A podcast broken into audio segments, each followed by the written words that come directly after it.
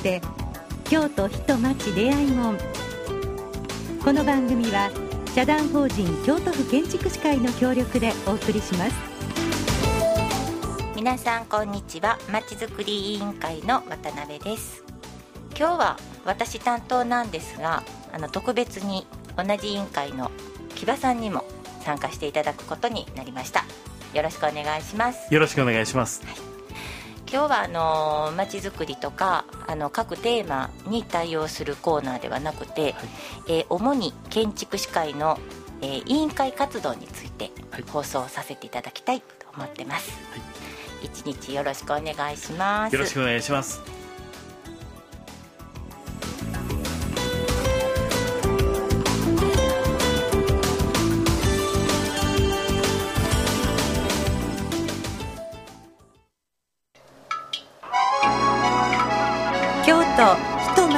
町出会い門、えー、建築士会って何して万年のコーナーです、えー、本日は事業委員会さんを紹介したいと思います、えー、来ていただきましたのは岡本明委員長と、えー、小島隆副委員長です、はい、本日はよろしくお願いします、はい、よろしくお願いしますえー、事業委員会さんはさまざまな委託事業を、えー、行っておられるんですけれども、はい、えー、まず定期講習、はい、そして既存住宅状況調査技術者講習、はい、管理技術者講習だちょっと堅苦しいね。難しいお名前の講習が多いですけども。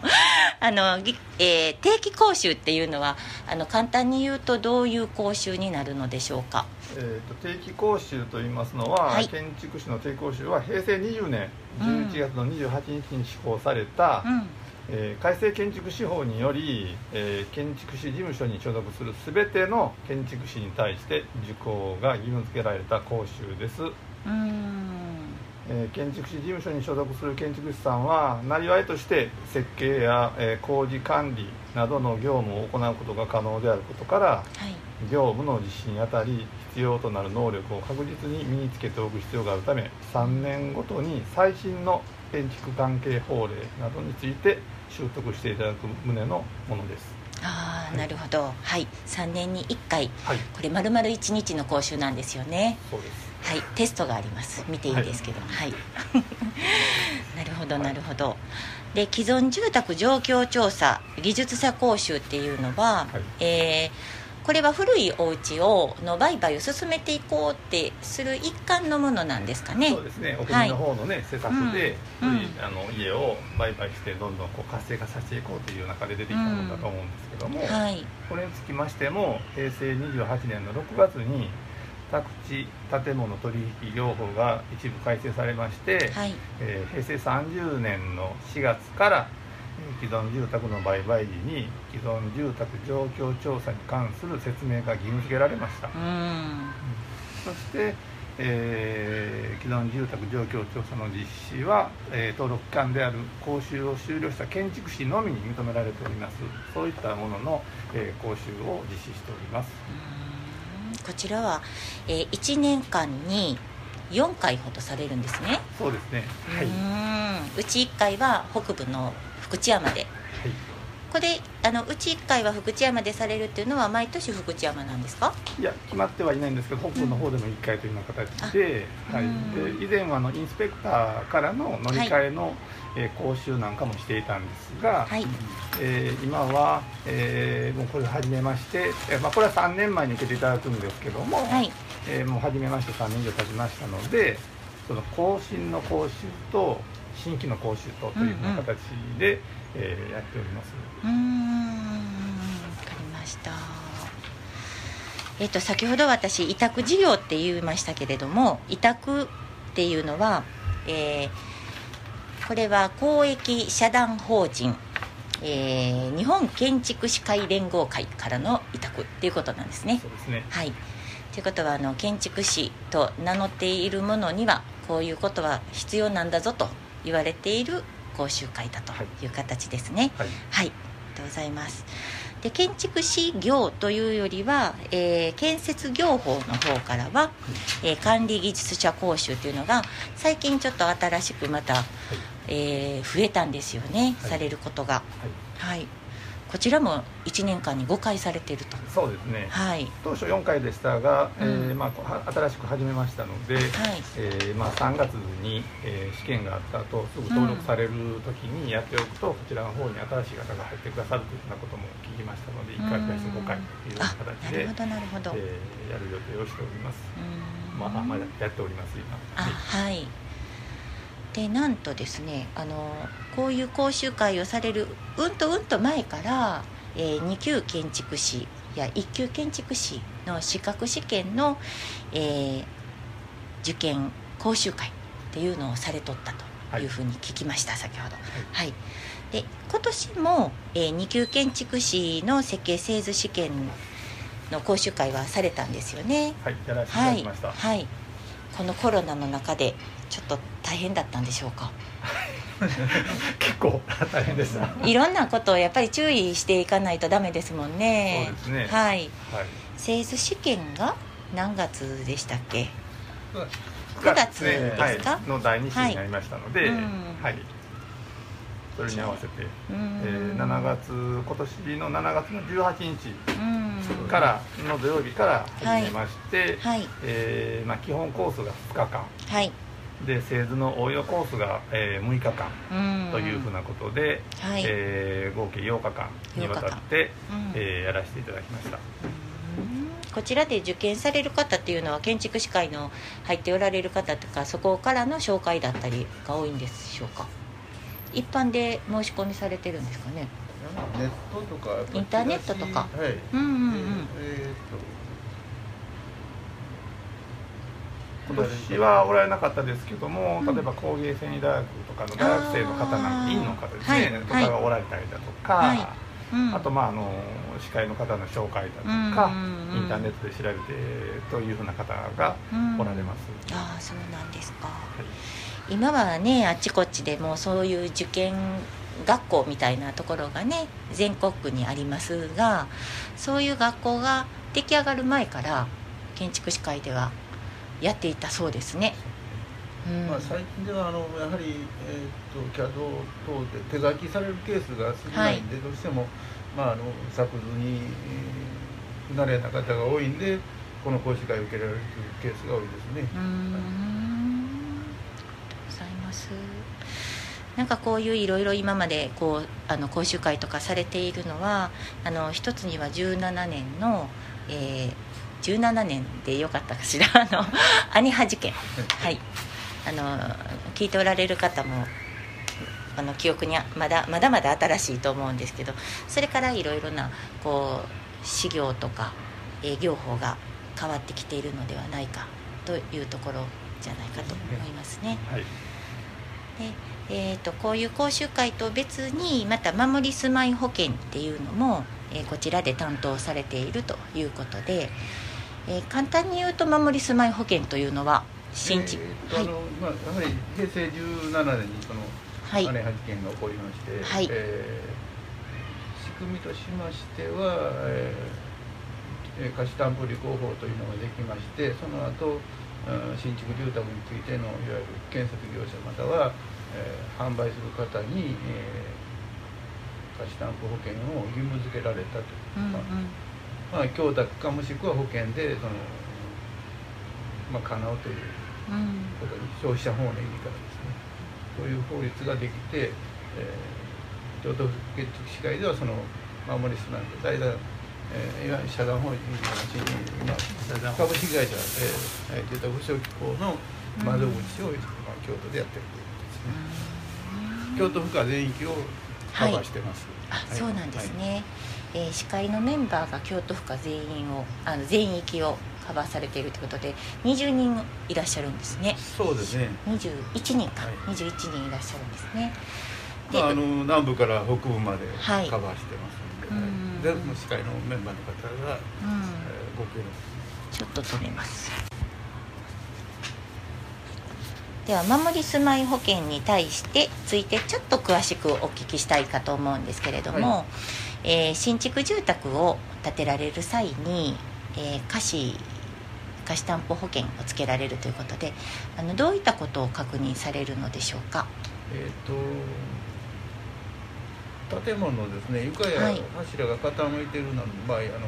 また外壁やあの屋根から雨漏りした場合に、えー、住宅事業者は、えー、所有者に対して無料で直すことが義務付けられています。えー、そのために必要なお金が、まあ、保険法人から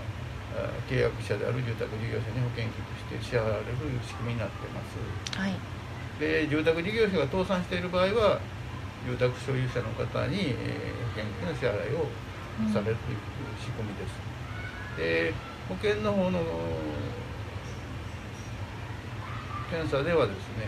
建物の構造や防水に関する基準を定めてますんで、うん、新築住宅を建設する時に保険の申し込みをしていただいてその後あの建築所に現場で検査を行います、うん、そういうような内容は地盤や基礎、うん。土台柱梁床などの建物の構造に関する部分や外壁や屋根の防水に関する部分について検査をまあ、後に業者の方が、えー、建物完成後に引き渡しを行ったという申請がありますと引き渡し日から10年の間保険の効力が有効になりますそういう保険の仕組みです、ね、そうなんですねであのーまあ、歌詞で多いのが雨漏りに対することですよね。そうですね。はい。じゃあ基礎の高さはこれぐらいにしないといけないよとか。はい、別に基準を定めてますので、はい、その基準に従って検査をしてるということですね。うん。うん。じゃあ私たちの建築士っていうあの図面を書く人間としてもその辺はあの重々考えながら、えー、図面を引かなくてはいけないということなので、えー、この辺は既存住宅状況調査技術者講習にも関わってくるような内容があのリンクするようなあのやっぱり内容なんですね。そうですね、うん、大事なところっていうのはやっぱり家を守り、はい、はい、あの住まい住まいを守り人を守るっていうようなところなんですかね。はい、既存住宅状況調査の方でも同じように、うん。はい、えー、構造上主要な部分、はい、基礎、うん、壁柱などに生じているひび割れとか、うん、屋根外壁の雨漏り劣化不具合事象の現状をこれはあの目視あとまあ計測等によって調査します、はい、でまあ、これはあの非破壊検査ですね。破壊検査のはしませんので、非破壊検査になりますけども、というようなことで結構内容はそうですね。同じようなところが、はいそうですね。はい。なんかあのよくよくねあの建築士の倫理観とか あの法制委員会さんとお話を聞いた時もえー、いろんな基準っていうのが新しい基準ができたり、えー、100平米未満だったもののやつが200平米に増えたりとかなんかそんなんであの緩くなってるのか厳しくなっていっているのかわからないような法律が変わっていってるようなところがあるんですけれどあのそういう私たちの職能に対する講習会、えー、大事なところこれだけはしっかりやっとかないといけないよっていうところを、まあ、事業委員会さんは支えていただいていると。いうことでしょうかね。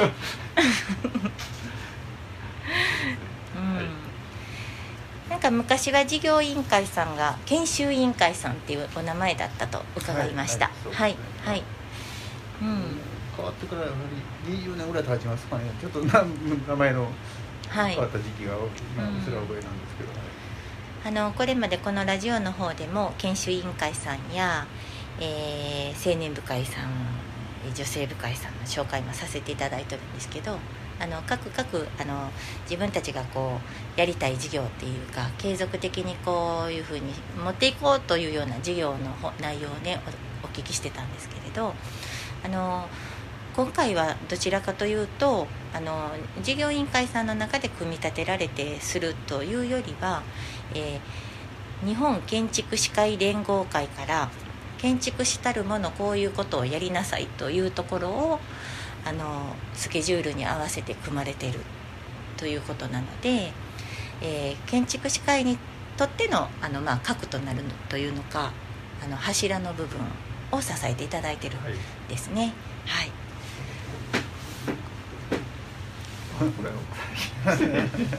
まあ、あたくさんいろんな他のあのものもあるんですねいろいろ。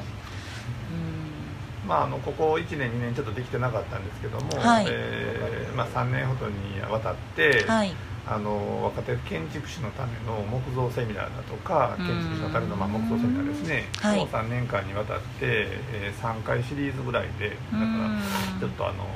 京都市さんからのまた補助金なんかもいただきながらやってた時もあったので、はい、またまたそういったあの事業委員会が主になって起こせるような事業があればというのもこれからは考えていきたいなとまたやっていきたいなというふうな話は事業委員会の中でもちょっとしているような状況です。あそうですか、はい、はい、あのスケジュールを先ほどから5回5回って今日回数を聞いてると 毎月1回は必ず何かしらの講習会が入ってくるっていうぐらいちょっと忙しいあのスケジュール合わせられたりあの大きな会場と取られたりねそんなのも大変だとは思うんですけどあの事業委員会さん発信のそういうちょっとこうあのためになるセミナーや勉強会も、はい、はい、あのお願いしたいと思います。はい何か言い残したようなことはありませんでしょうか？来年もあの、はい、事業委員会が主になって、はい、研究建築士の生徒講習会ですね、はい、あそうですね。やらせていただきますので、ぜひとも皆さんあの建築士の皆さんあそうです、ね、PR していただいて、はい。えー、受受講生を集めていただきたいなというふうに思います。はい、はい。ありがとうございます。はい。じゃあこれからもよろしくお願いいたします。はい。ありがとうございました後半はまちづくり委員会の活動を紹介したいと思います。ここで一曲お聴きください。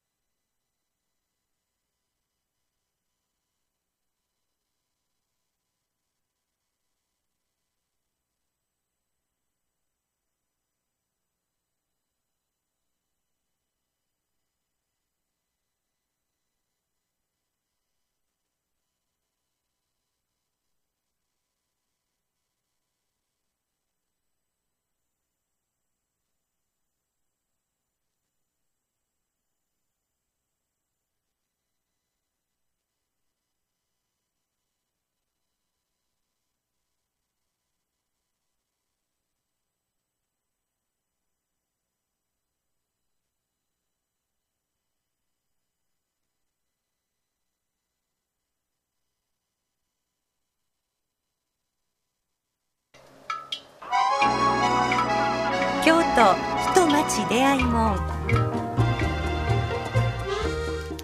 はい続きまして、はい。えー、今からはまちづくり委員会の、はい、えー、これからの活動について、はい、ちょっと木場さんとお話を聞きたいと思います、はい、よろしくお願いします。よろしくお願いします、はい、えー、まちづくり委員会は、えー、このラジオでも以前紹介いただいてるんですけれども、えー、各高校の出前事業とか、はい。えー、地域にえー、密着というのかあの深く、えーくえーと、なんていうんですかね。深く、えー、結びついて、まあ、そうですね。関わって、あそうですね。関わってあの一緒に協議会入ってるっていうようなことで運営してるっていうようなことがあるんですけど、はい、えー、ちょっと変わったことを、はい、えー、今年からはい、あ今年からじゃないですね。来来年に向けてやっていこうと。そうですね。はいいうことになっていまして、はい、えー、実は滋賀県建築士会さんと、えー、共同でできたらいいなということで、はい、えー、東海道53次。それが支店なのか終点なのか言われはいろいろあるみたいなんですけれども。そうですねはい、三条大橋、はい、はい、がまあ要するにねスタートであったりゴールであったり、うん、その時代で実は違うみたいでそうなんですか。その古代東海道、うん、えーはい、平安時代の東海道はやっぱりその都がね京都やったんで、うん。うん、京都がやっぱり出発という、三条大橋がまあ出発やったような感じですね、はいはい、ただまあ江戸時代になって、はい。あの五街道の一つに、まあ、東海道が含まれるような形でだからまあゴールっていうようなね言い方も。だからその時代の背景でどうしてもそのゴールなんかあのスタートなんかっていうのがねなるほどなるほど。変わってくる感じです。じゃあ滋賀県から行くと、えー、大津から追分の方に来て、はい、で山科区を通りまして、はい、東山区を通って三条に行く、まあ、さ三条からそっちの方に行くか、まあ、戻ってくる形がね。そうですよね、まああの、それもね今言ったように時代のなんか、そのあれで、はい、道がちょっとずつ違ったりコースが違ったりするみたいなんです。今のあの旧三条通り、はい、えーと、今の三条通りの一本上かな、はいはい、薬台越えたぐらいから、はい、その東向いていくのは、うん、えー、旧三条それがまあ東海道って言ってるんですけど、昔はもうちょっと南をなんか通ってたようなその平安時代とかは。なんかあのずっとその関東の方に向かっていくルートも実はちょっとずつ違ったみたいで道の太さやそういうのも違ったみたいです。京都は歴史あまあ日本中どこでもね、はい、歴史は深いものだと思いますけど、はい、あの京都って特別になんかちょっとこう戦場になっていってしまったり、はい、はい、なんかいろいろなこう時代時代のね、はい、シチュエーションがありますので。そうですよね。それに伴って 地域の名前が。そうですそうです、はい、そうです。ちょうど今度ね、うん、あの、はい、東海道を歩こうっていうやつをする時の出発っていうか、まあ、待ち合わせ場所ですね。うん、そすね。それがあの蹴上駅。はい。ということなんですけど、はい、その蹴上という名前、はい、これ自身もなんかまあまあ諸説いろいろあるんですけど、うん、まああの平安時代に、うん、えー、義経公、えー、牛若丸ですね、はい、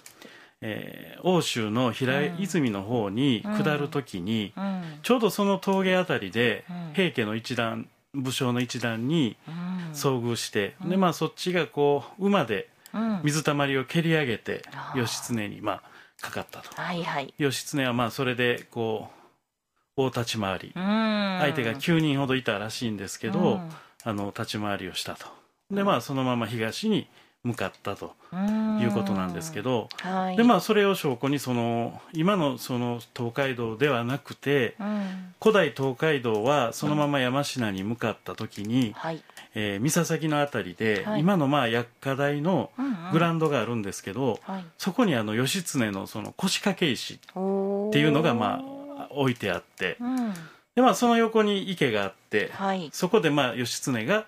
刀を洗ったと。いうような池が今でもその名残が残ってるらしくて。あそうなんですか。まあまあ実際残ってるんですけど、うんうん、まあまあねそこでもまあいろんな諸説は当然あるんですけど、うん、あのまあだから名前が、うん血洗池と。なるほどちょっとおど。ろおどろしい名前で、ねうん、でまあ隣の町内その、隣というかその池のある町内は、うん、あの血洗町という名前の町内になってます。やっぱりなんかね、そういうおどろおどろしい感じですけど、まあまあ歴史のねね。舞台というような。はいはい。まあまあ諸説はやっぱあるみたいなんですけどね。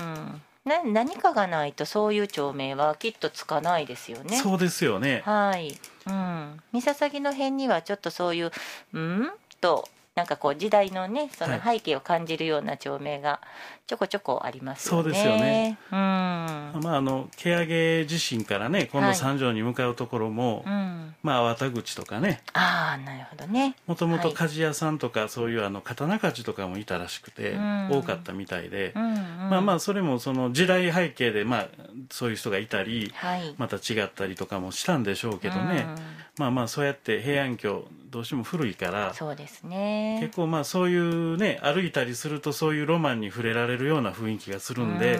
すごいまあそういう意味ではちょっとこう街歩き的なことは楽しみなんです。そうですね、はい、私たちまちづくり委員会は、はい、あの近代建築ウィークとかでね、はい、あの三条通りを歩くっていうことは比較的毎年行われていて、多いんですけど全然こう今まで関わりのないところをただ歩くっていうことって ちょっとなかったですよね。そうですね。はい、まあほんで特にまあそういう建築士会なんで、うんはい、建物のね、やっぱりだから街中を歩くようなことがどうしてもやっぱり多いんで、はい、多かったですね、うん、そういう意味ではやっぱりこうフィールドねなんなんかまあこういう建物とかではなくて、そうですね、道というものを歩くのは、まあある意味斬新なんじゃないですかね。そうね。もうこのコロナ禍において、はい、建物の中にね入らない、はいはいはい、こうまあ固まって歩くとねダメでしょうけれども、ちょっとこう別れながら。そうですね、はい、あのやっぱり外やとね、うん、どうしてもその密にならない雰囲気があるのでそうですね、うん、いいと思います。はい。我らのまちづくり委員会は来年の1月にねそういった、はい、えー、毛上げから篠宮の方まで抜ける街歩きを、